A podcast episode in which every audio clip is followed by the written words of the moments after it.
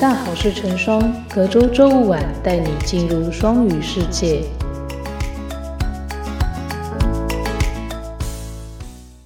欢迎各位听众来到我们的 NTPU Bio Voice 好事成双第二集。我们今天很荣幸邀请到了教务处的大家长张玉山教务长。那教务长同时也是我们资讯工程学系的教授。呃，今天呢，教务长就会来分享一下，说双语计划推行当中，我们老师以及学生会面临怎么样的问题，以及我们的校方推推行了怎么样的措施来解决这类的问题。那让我们来欢迎今天的嘉宾张玉山教务长。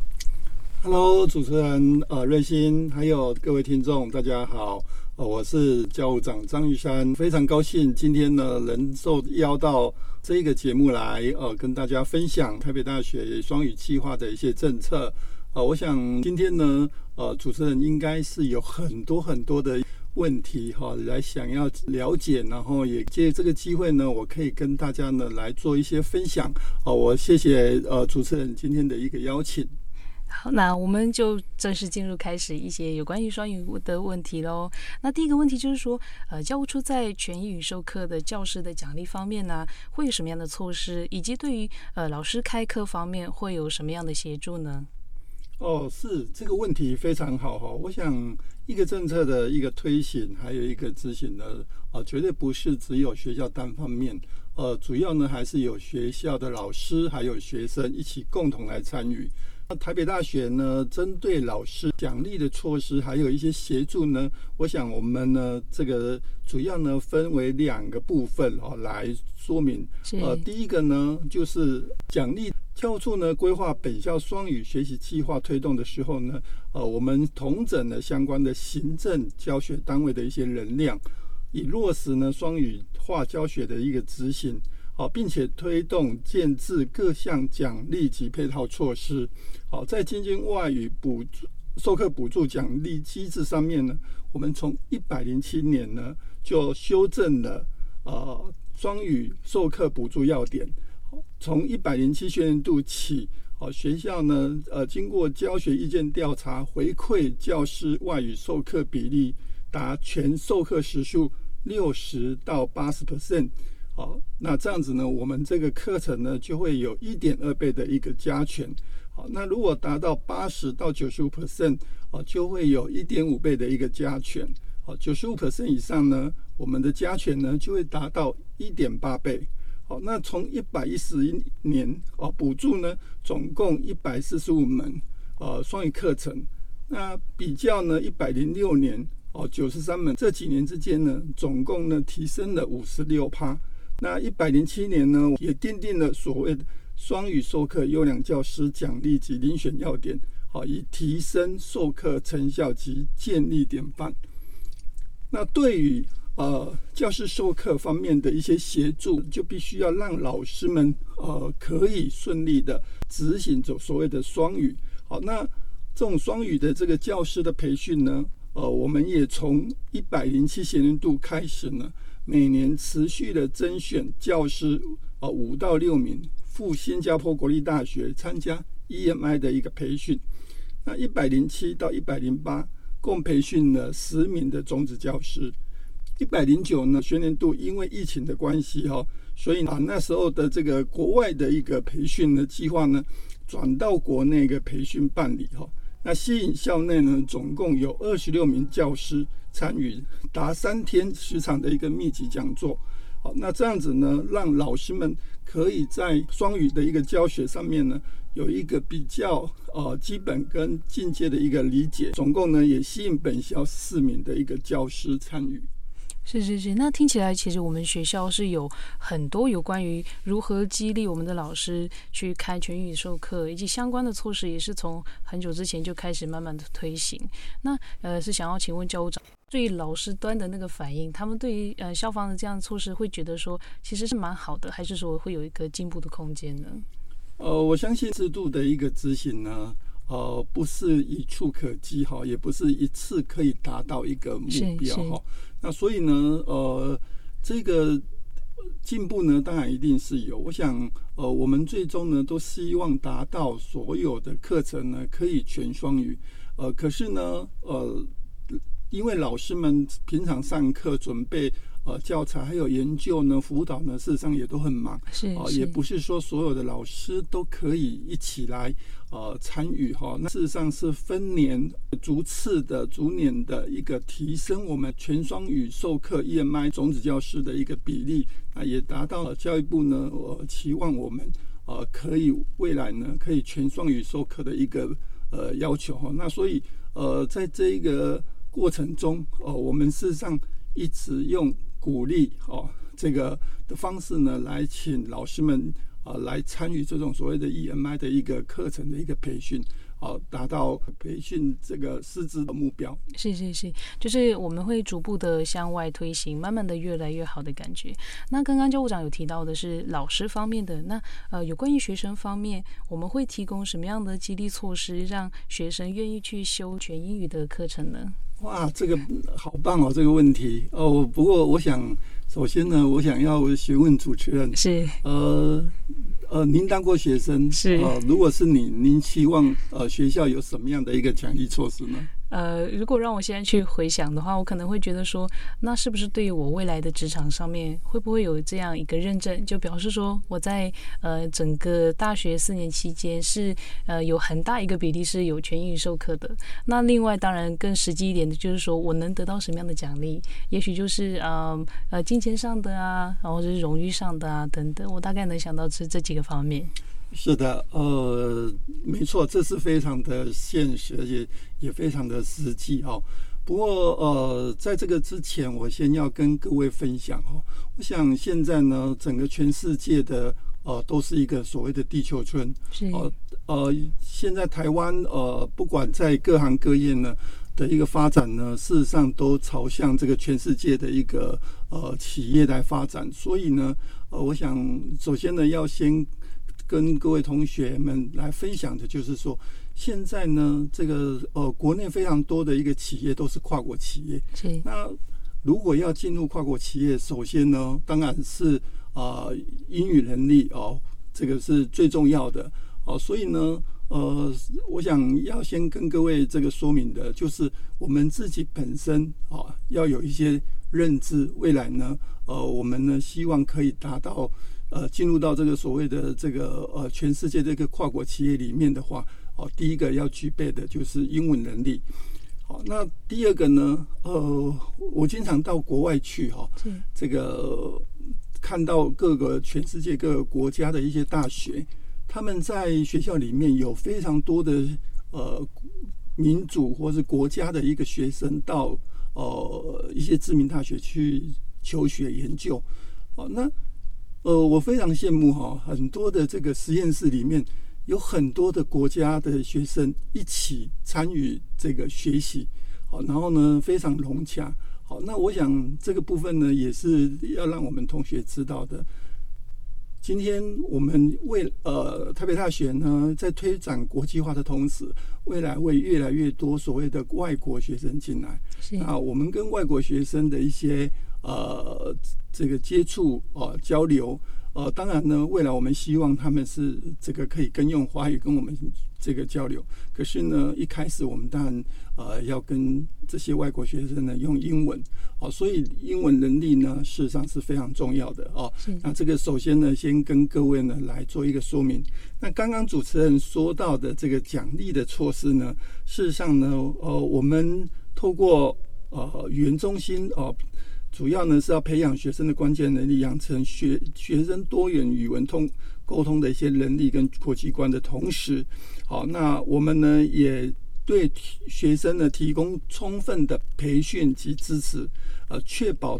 呃他们有充分能力参与 EMI 的课程，接轨全运课程。那鼓励学生修习 EMI 的一个课程模组，哦，并颁发修业证书，哦，给予。优先录取参加海外学习课程，啊，国际交换跟双联学位奖学金的一个优惠。好，那教发中心也会在 EMI 的课程提供额外 TA 的补助，并设置讲呃教学呃辅导员哦，帮助学生学习。好，另外呢，我们也会鼓励学生呢修习特色 EMI 的模组哦，并成立学生 EMI 的一个模组。学习社群哈。呃，学生呢可以找到学长姐一起讨论跟交流。呃，我想这个部分呢，呃，虽然呢没有实质的奖金啊，好，或是说什么样的一个奖励，但是呃，我想这个部分呢，呃，我们会在呃努力啊来推展各个 EMI 的一些课程的同时呢，也顺便呢可以提升我们学生在 EMI 的一些。呃，双语的一些能力哈，以上。谢谢谢，听了教务长的说明啊，我是真的很希望我再晚几年再来念台北大学，就是这样，我就可以有方方面面的协助去修习全英语课程了。是那呃，我们刚谈到老师跟学生方面这两个端，呃，我们在推行双语计划的过程当中，可能会遇到一定的阻碍，那是会面临什么样的阻碍呢？那我们校方会不会有相应的措施去处理这样的阻碍？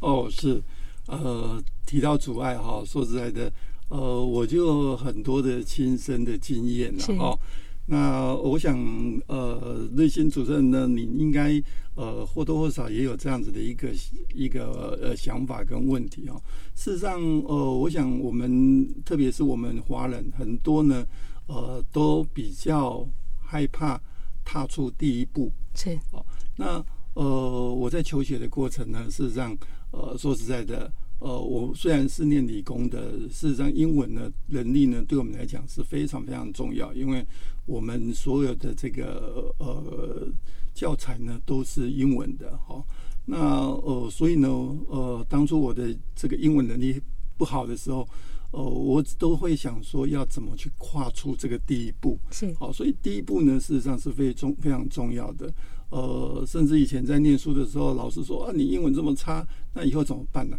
哦，所以呢，我我就必须要呃一直啊去努力的去对于这个所谓的英文能力呢自我提升。那所以呢，在阻碍方面呢，事实上我们可以分两个方面来探讨。嗯，第一个是老师端，哈，那老师端呢，第一个呢，当然现在哈这个学校呢，老师的教学负担呢都已经很重了哈。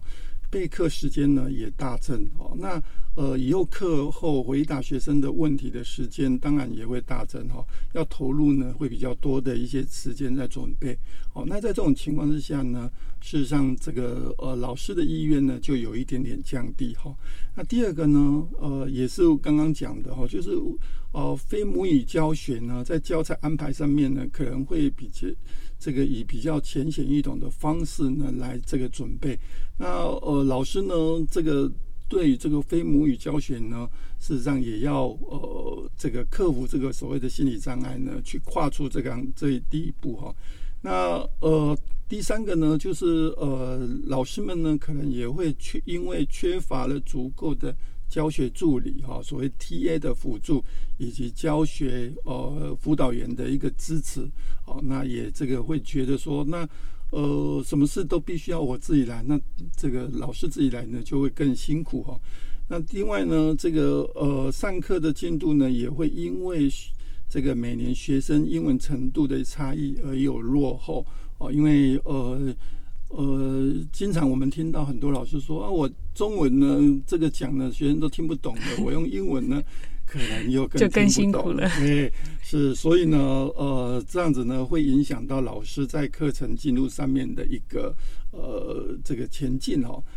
那呃，当然在学生方面呢，呃，学生休息 EMI 的课程诱因不足哈。呃，因为因此全英语授课呢，学生预习复习的时间会拉得很长。哦，因为呃，这个当然呢，用母语来做学习呢是最最快的。哦，可是用英文呢，很多的一个呃专有名词，呃，对同学来讲又是一个压力哈。那呃，所以呢，学习进度跟成效上面呢，有时会不如预期。好，因此呢，课堂中呢，呃，老师们可能需要不断的举例来做说明哈。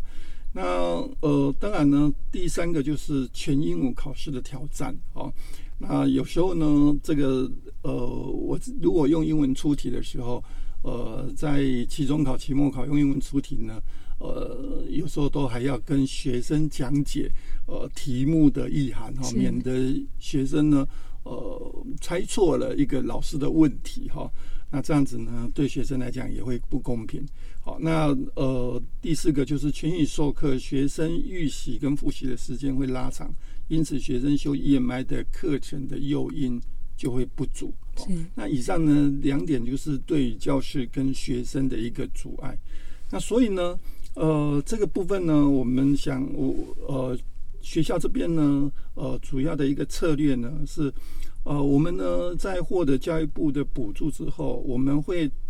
陆续的推动一些相关的一些措施哈，那呃来落实这些计划哈。那目前呢，本校有三百六十名专任教师，好，那其中呢有两百一十一名呃毕业于国外知名的大学哦，那有三十二名呢参与这个教师呢参与过学校举办的 EMI 教师培训课程，哦。那因为本校 BOT 等新裁员的注入呢，呃，未来呢会聘任越来越多英语系国家博士学位的老师，以及具有博士学位的外籍教教师哦，并预定呢由各院增聘外籍专业师资，啊，增开各院英语专业课程，并担任英语授课指导顾问的一个教师哦，提供新进啊英文授课老师导师制度哦。辅导老师呢，熟悉 EMI 的一个课程的方式。那第二个呢，呃，为协助双语办公室办理 EMI 课程教学助理培训哦。本学期呢，语言中心呢与国立台湾大学呢也办理了写作教学中心的一个合作哦，提供培训课程，传授呢 EMI 课程教学助理的专业之。课程带领技巧，以顺利呢，呃，协助课程教师呢进行课，呃，课程，啊，那从旁呢引导修课的老师哦。那第三点呢，国际双语友善校园呢的推动呢，事实上是呃学校内呢，呃，逐渐在落实推动的一个啊。那我们希望呢，这个校内的一些公开的资讯呢，都慢慢的双语化哦。那这个呢，也都有赖于国际处的一个协助哦。在这边呢，也谢谢国际处哦。那呃，全校网站呢，全面双语化呢，还有相关的法规双语化、教务学务等公共服务呢，这个场域的双语化呢，事实上是我们呃未来前进呃校园国际化的一个主要的一个方向。以上。是是是，那呃，提供了老师的培训，然后一些的相关的措施，然后我们语言中心也会提供呃 T A 的一些培训，去协助修课的学生。我们学校课务组近两年，也就是从一零八至一学期，一直到一零九至二学期，他们有搜集有关于外语授课的问卷结果，就显示说，呃，有一部分的修课同学就会认为说，呃，老师的教学态度、辅助的教材以及课程的内容都有一些改善的空间。那以教务处的角度来，说的话，要怎么样解决上述的问题呢？是呃，这个就是我一开始我提到的一个制度的执行呢。事实上，呃，我们大家都在做中学哦，那呃，逐渐的呃，朝上越来越好的一个呃这个境界哈。我想呃，任何的一个政策策略，事实上都是一样。呃，同学们在学习英文的时候，也没办法说。一次呢学习就可以达到很好的一个成果哈，所以呢，我想这个部分呢，我我们呢，呃，应该是抱持的这种所谓的呃开放的这个心胸哈，呃，慢慢来检讨哦这些制度，还有这些策略，还有这些方法。好，那呃，在这边呢，呃，我们透过语言中心呢，提供老师相关 EMI 的一个课程的一个训练呢。呃，第一个呢，我们希望在教学能力上，哈，呃，我们有一些策略了哈。当然呢，第一个我们希望说，呃，招募 EMI 的专任教师的时候，呃，应该具有 EMI 的授课的经验，哦，或具备 EMI 培训证书者为优先，啊，并要求当学年开设至少两门 EMI 的课程。好，那当然呢，这个部分呢，我们呃逐渐也在落实哈。那呃。第二个呢，要增加具 EMI 教学经验且具啊具备英文达呃希望的兼任老师教师哦。为达到上述的一个说明呢，呃，我们要采取下列的一个相关的一些呃具体的方案啊。第一个，呃，鼓励既有的教师参与 EMI 的培训课程。好，第二个呢，鼓励参与 EMI 的群组哦。呃，我们在语中这边呢，语言中心这边呢，也成立了一些呃 EMI 的教师群组哈。那呃，也曾办理了呃多场的 EMI 的研讨会及工作坊。好，那第三个呢，我们呃透过建立 EMI 的呃 mentorship 的制度哦，来呃一起探讨了解啊，在 EMI 教学的过程。哦，有什么样的问题哦？可以大家呢，呃，透过工作坊的方式来做一些分享哦，透过这个 mentor 的方式来透过来做一些指导。好，那第二个呢，在呃人力呃发展方面呢，呃，语言中心呢将提供教师英文人力课程的这个希望的一个训练哦，鼓励既有的教师参与 EMI 的培训课程。那本校呢，从教师能力发展、教师支持两方面呢，为培训及支援 EMI 的呃教师的一些这个培训呢，呃，我们呢在呃从一百零三年开始呢，呃，我们就每年呢已经甄选了四到六名哈，刚刚有提到的，呃，到新加坡大学呢去参与这种课程，好，那主要呢是因为今年呢，啊不，从一百零九年开始。呃，因为 COVID-19 的问题呢，这个很多老师都没办法出国哈。那另外呢，我们也这个呃，因为这样子呢，也规划了跟国际知名大学的一个合作哦。每年呢，呃，针对一些新进老师啊，特别是一些新进的这个呃教职人员呢，在研习的时候啊，以用较知名的牛津或剑桥的线上 EMI 课程培训啊，并鼓励。呃，没有受过这种 EMI 训练的老师们一同参加线上 EMI 的课程，哦，并突破呢培训的时间跟空间的一个限制，哦，因为我们不用出国了，那也可以随时这个呃上线去做一些这个培训的呃动作哈，所以呃突破了这个时间跟空间的限制以后。呃，老师呢就可以依据教自己适合的时间跟地点哦，接受培训哦，完成线上的一个课程及呃获得证书。好，那另外呢，为了协助啊教师提升英文能力啊啊，我们提出的方案呢是以鼓励老师有多元管道哦，达成这个希望等级的英文能力哦，并提供老师们所需的这个呃相关的资源啊。那最后一个呢，就是我们在芯片呃呃 EMI 教师的这个方面呢，我们有一个系统化的管理哈。在新进教师呃聘呃聘任办法中呢，将列入 EMI 培训课程与新进教师的评核考指标之一啊啊，并提供参与。呃，这个院系所的教评会参考哦。那我想，呃，这些呢都是呃，慢慢的、逐步的，呃，来提升老师们在 EMI 的一个呃教学的能力哦。那呃，让我们学校整个在 EMI 教学上面呢，可以逐步提升哈。呃，达到一个呃，为了越来越好的一个境界。是是是。那像是有一些课程，它如果本身就用中文授课的话，其实学生的吸收能力就会有一些困难。那像是教务长以前开设的微算机实验，或者是云端运算导论等这一些课程，如果未来都改成以全英语授课方式教学的话，会不会让学生的学习成效更差呢？像是刚刚教务长有提到说，呃，在期中考、期末考，如果呃，考卷是用全英语的方式开始呃考的话，其实学生会有一些不理解的状况发生。那我们这样的问题要怎么样解决呢？是，嗯，非常好哈。我想这个问题当然不是只有我，我想所有的老师们也都会碰到同样的问题。啊，这个呃，我我们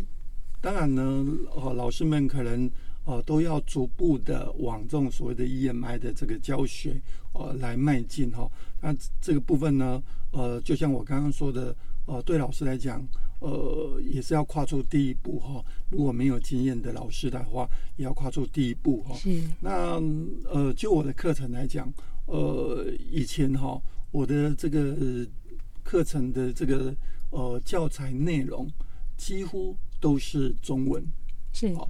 那呃，像微专机实习，几乎内容全部都是中文哦。那可是从今年开始呢，呃，为了呃让我的这个课程呢逐步朝向所谓的呃双语授课的方式，我逐步已经把课程的投影片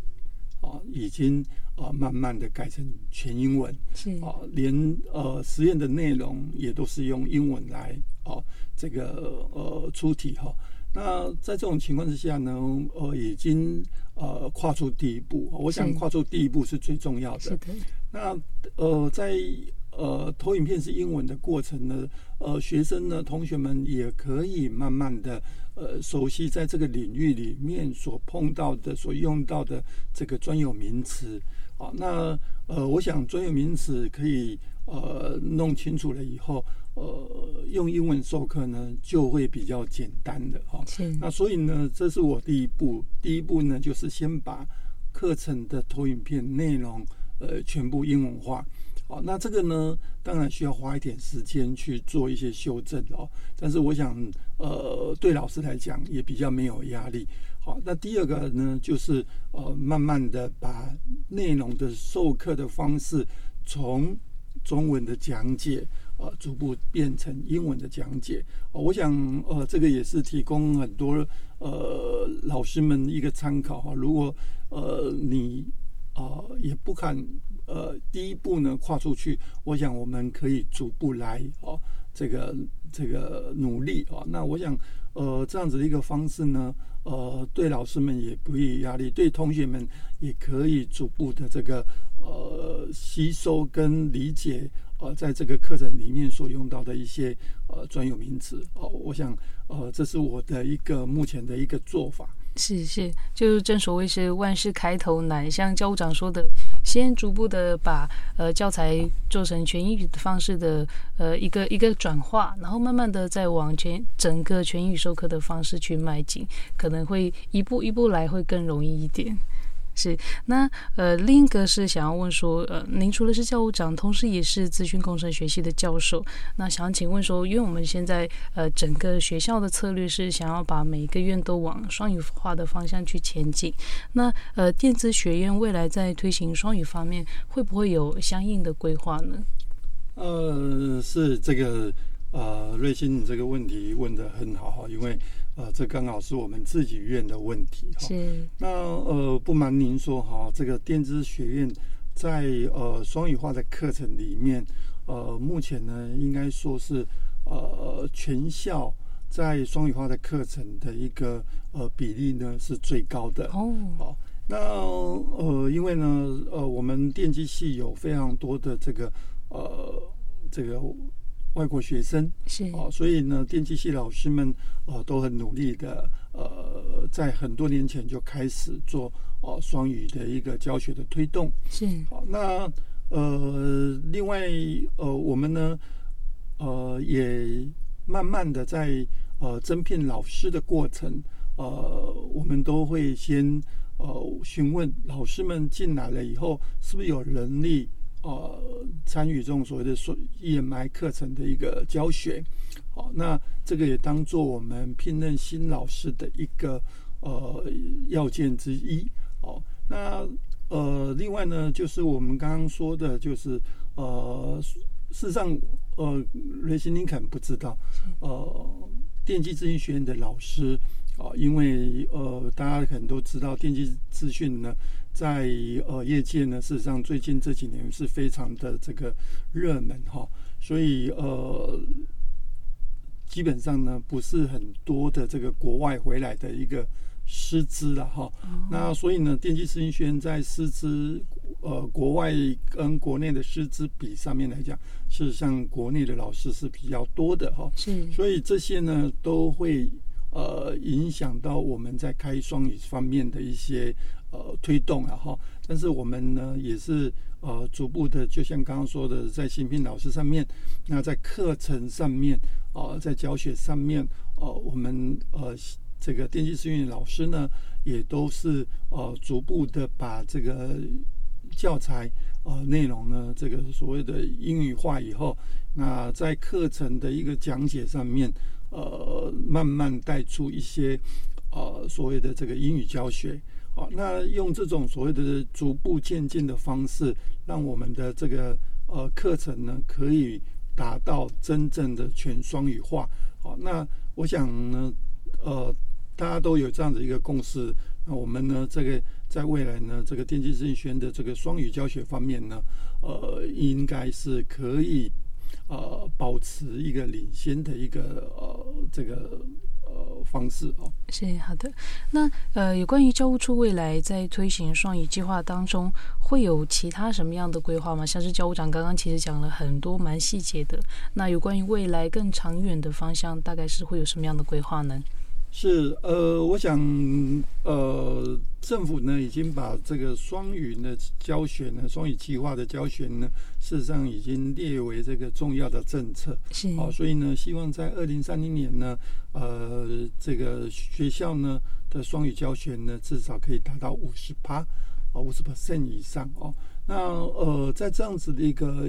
呃目标之下，呃，我想呃，目前呢，我们。在商学院呢，已经成为呃教育部合可的呃双语计划的标杆学院。好，那呃我们呃语言中心教务处呢，配合了这个双商学院的这个双语计划标杆学院的，那我们逐步呢也呃健全的一些相关的一些配套措施。好，那进而呢适用于呃可能未来其呃其他的学院。好，那我们希望呢，在未来呢，可以出现第二个标杆学院。好，那作为台北大学成为重点培育呃的学院啊的一个基础。好，所以基本上呢，目前呢，我们制定的一些办法，也制定了一些鼓励措施啊，对院系所制定的一些鼓励措施，我们期望呃各院各系各所所呢，在这个教学上面呢，都朝向这样子一个发展。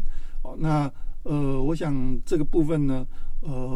我们已经把这样子的一个策措施呢，已经跟各系各院呃做一个宣导哈。那我想逐步的呃各院呢，在这一方面呢，都会努力的呃往前进。哦，那。呃，期望在二二零三零年呢，台北大学可以真正成为一个双语的教学哦，那达到这个国际化的一个最终目的哦。最重要的也是这个可以希望呢，呃，未来我们的校园里面会越来呃看到越来越多的一些国外的学生一起跟我们学习，那我们呢这个呃同学呢，透过这种跟外籍学生的一个学习，逐步的变成。呃，国际村的一份子，那也可以呃，未来呢比较努这个呃，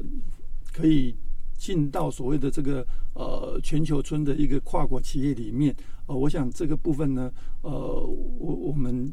持续在努力在呃进行中。那也呃在这边呢也拜托呃我们的老师们、我们的同学们，呃还有这个全校所有的教职员。哦，都可以来支持这样一个计划啊，让我们呃可以早一点落实所谓的这个呃双语的一个这个标杆学校。